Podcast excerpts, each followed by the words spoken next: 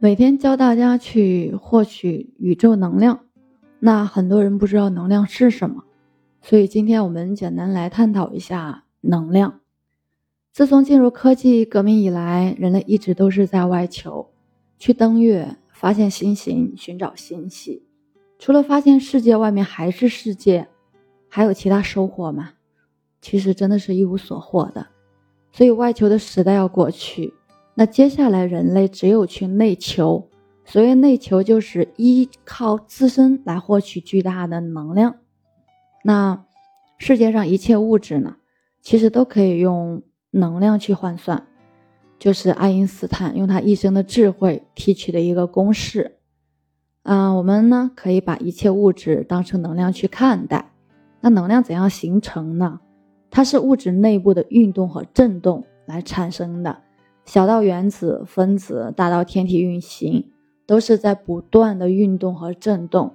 所以，世间一切有形、无形的物质，皆是不同的运动周期和不同的振动频率形成的能量，只是周期和频率各不相同，因而产生不同的表现形式。中国传统文化里面有这样一句话，就是“万物皆有灵”。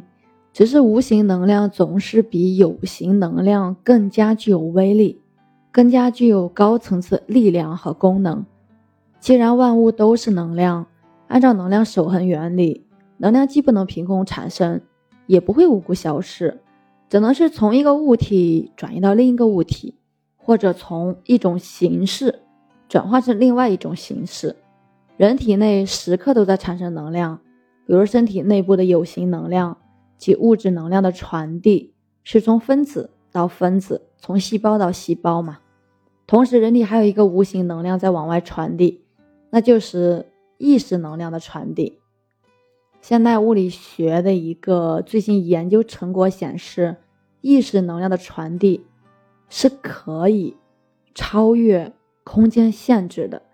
最重要的是，无形能量有时会超越现实世界。例如前几年杭州最美妈妈的事迹获得了无数人的赞誉和敬佩。后来有人根据最美妈妈冲过去救孩子的距离，利用物理学的方法计算了一下，惊奇的发现，她当时奔跑的速度明显超过了世界短跑冠军的冲刺速度。其实这是人的某种无形能量被打开的结果。类似的神奇案例在古今中外层出不穷，数不胜数。大部分的情况之下呢，我们难以感知它的原因，是我们身体在正常情况下接受的这些能量，而有的人在突发应急的状态下，身体瞬间被激发，短暂的从外界获取了能量。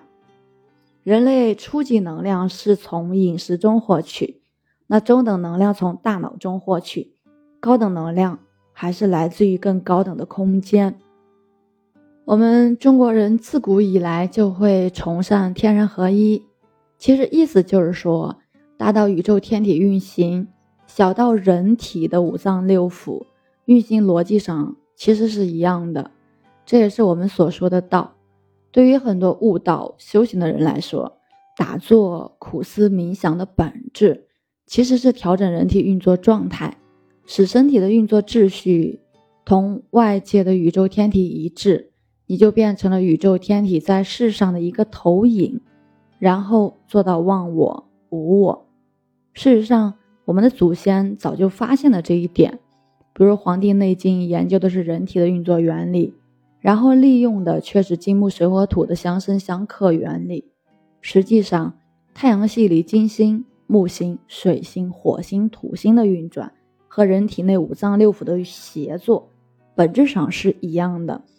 再比如古代人所说的人体内的小周天，其实代表月球围绕地球运转的这一系统。人的脊椎有二十四节，随着身体循环，每一个骨节都会发生相应的感应。而根据对这些微妙的变化，古人体会到了一个周期应有的变化节点，于是把中国农历的一年分为了二十四个节气。所以，人身上每一点都在宇宙之中有着其对应点，通过反观于内视，所有的星系都会在人体之中找到对应的位置，比如五脏之中的二十八星宿，比如命门之中的银河系。静心的本质就是不断提高自己与自然的共融能力，最终达到天人合一的境界。比如佛家的禅修、禅定。让自己的大脑和全部身心细胞处于高度安静的状态，这个时候，你的大脑就像超导体一样，想要吸收能量，首先我们要使自己安静下来。静下来意味着你开始减少能量的消耗。又比如道家讲究虚极静笃，只有虚才能开始从太空宇宙中吸收能量，而静的最高境界。就是让自己无限趋于虚无，这样能量才能流进来。那说到这里呢，就会有人问我该怎样去做呢？这就好比是这样一个问题：就一滴水怎样才能让它永存？把它放进大海里呀。所以我们人也是一样的，最高层次的静，就是把自己融合进万物运转的时空循环当中。你的心就是整个世界。当你充满着欢喜心、慈悲心、包容心的时候，时空的正能量会源源不断流入你的身体。当你正发善心、善愿的时候，瞬间就会得到无限的能量。人一旦到了这个境界，自然就能产生到敬天爱人、爱护众生的仁慈。这就是很多天才成功的原因，他们的内心蕴藏着。无穷的智慧，他们心念一动，就会调动大量的能量来帮助他完成所要完成的事业。世界上很多科学家、政治家、商人、明星都有着自己的信仰。